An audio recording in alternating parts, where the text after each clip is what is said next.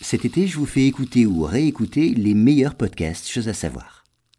Bonjour à tous, aujourd'hui nous allons voir pourquoi la cathédrale de Clermont-Ferrand est noire. Alors au premier abord, la cathédrale de Clermont-Ferrand surprend les visiteurs. Ils s'étonnent en effet de sa couleur très sombre. Eh bien, si cette église auvergnate, comme d'autres monuments des environs, est noire, c'est qu'elle est construite, vous allez le voir, en pierre de Volvic.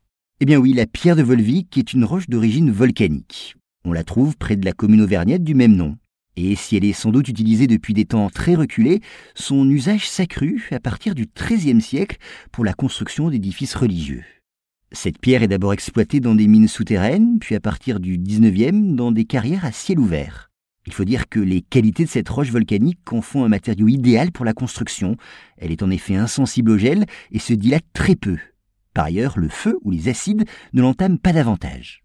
Et puis cette pierre très résistante peut se travailler par grands blocs, ce qui n'empêche pas les sculpteurs d'en tirer le meilleur parti.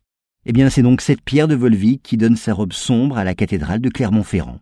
Mais il faut dire aussi qu'il est probable que le chauffage au charbon et la pollution aient encore noirci une roche plutôt grise à l'état naturel.